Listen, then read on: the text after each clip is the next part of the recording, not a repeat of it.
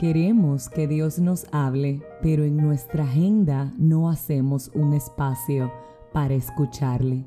Queremos que Dios nos conceda milagros, que su presencia sea manifiesta en nuestra vida, pero ni siquiera oramos. Queremos que Él haga la diferencia y que nos ayude a tomar las decisiones correctas pero no ayunamos, no hacemos un esfuerzo adicional por entrar en su presencia, no le buscamos con corazón sincero. A veces simplemente recurrimos a Dios en nuestra desesperanza y peor aún, en nuestra desesperación. Queremos que Dios haga tantas cosas por nosotros, pero a veces ni siquiera nos la merecemos le exigimos, le rogamos, le imploramos e inclusive le demandamos y le ordenamos que nos dé cuando muchas veces no nos lo hemos ganado. Hoy quiero que nos sentemos a reflexionar qué tan coherentes estamos siendo con Dios, qué tanto tiempo realmente estamos pasando con Él, que tanto estamos orando con un corazón sincero que se está conectando con nuestro Padre. El hecho de sentarnos y hacer unos cuantos Padres Nuestros, leer un devocional, no es realmente estar con Dios. Estar con Dios es hacer silencio a todo el ruido del mundo y decirle, aquí estoy, vamos a hablar. Aquí estoy, tengo que contarte lo que me ha pasado, aquí estoy, quiero escucharte.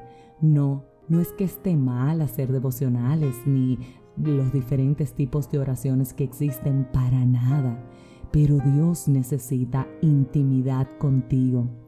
Dios necesita que le busques más allá por la necesidad de un milagro, más allá que por el vacío que pueda sentir tu corazón, más allá que la tristeza que puedas estar experimentando, más allá que la necesidad de un cambio laboral o de una situación familiar o inclusive de algún problema con tu pareja, con tu esposo, con tus hijos o con tus padres. Dios necesita que le busquemos con un corazón sincero, con un corazón que no se dé por vencido, con un corazón que reconozca su grandeza y cada una de las bendiciones que ha recibido de Él, con un corazón que esté dispuesto a darse a los demás a pesar de las necesidades que pueda tener.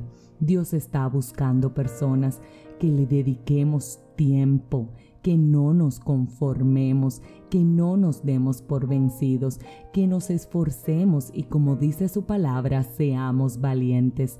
Y sobre todo, ¿sabes qué está buscando Dios? Quienes estén dispuestos a dar el primer paso.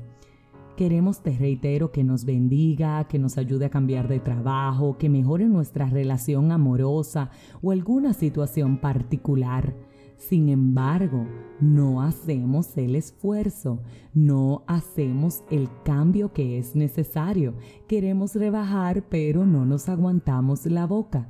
Y así las cosas no funcionan. Hay un paso que tenemos que dar para que luego Dios dé el de él.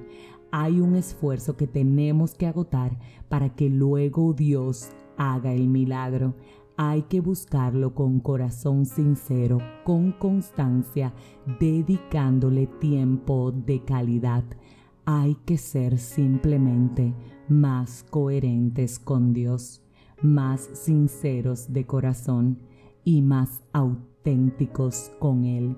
Y cuando esto ocurra, Él se manifestará Busquémoslo de corazón honesto, esforcémonos y seamos valientes y ya veremos cómo Dios se manifestará en nuestras vidas.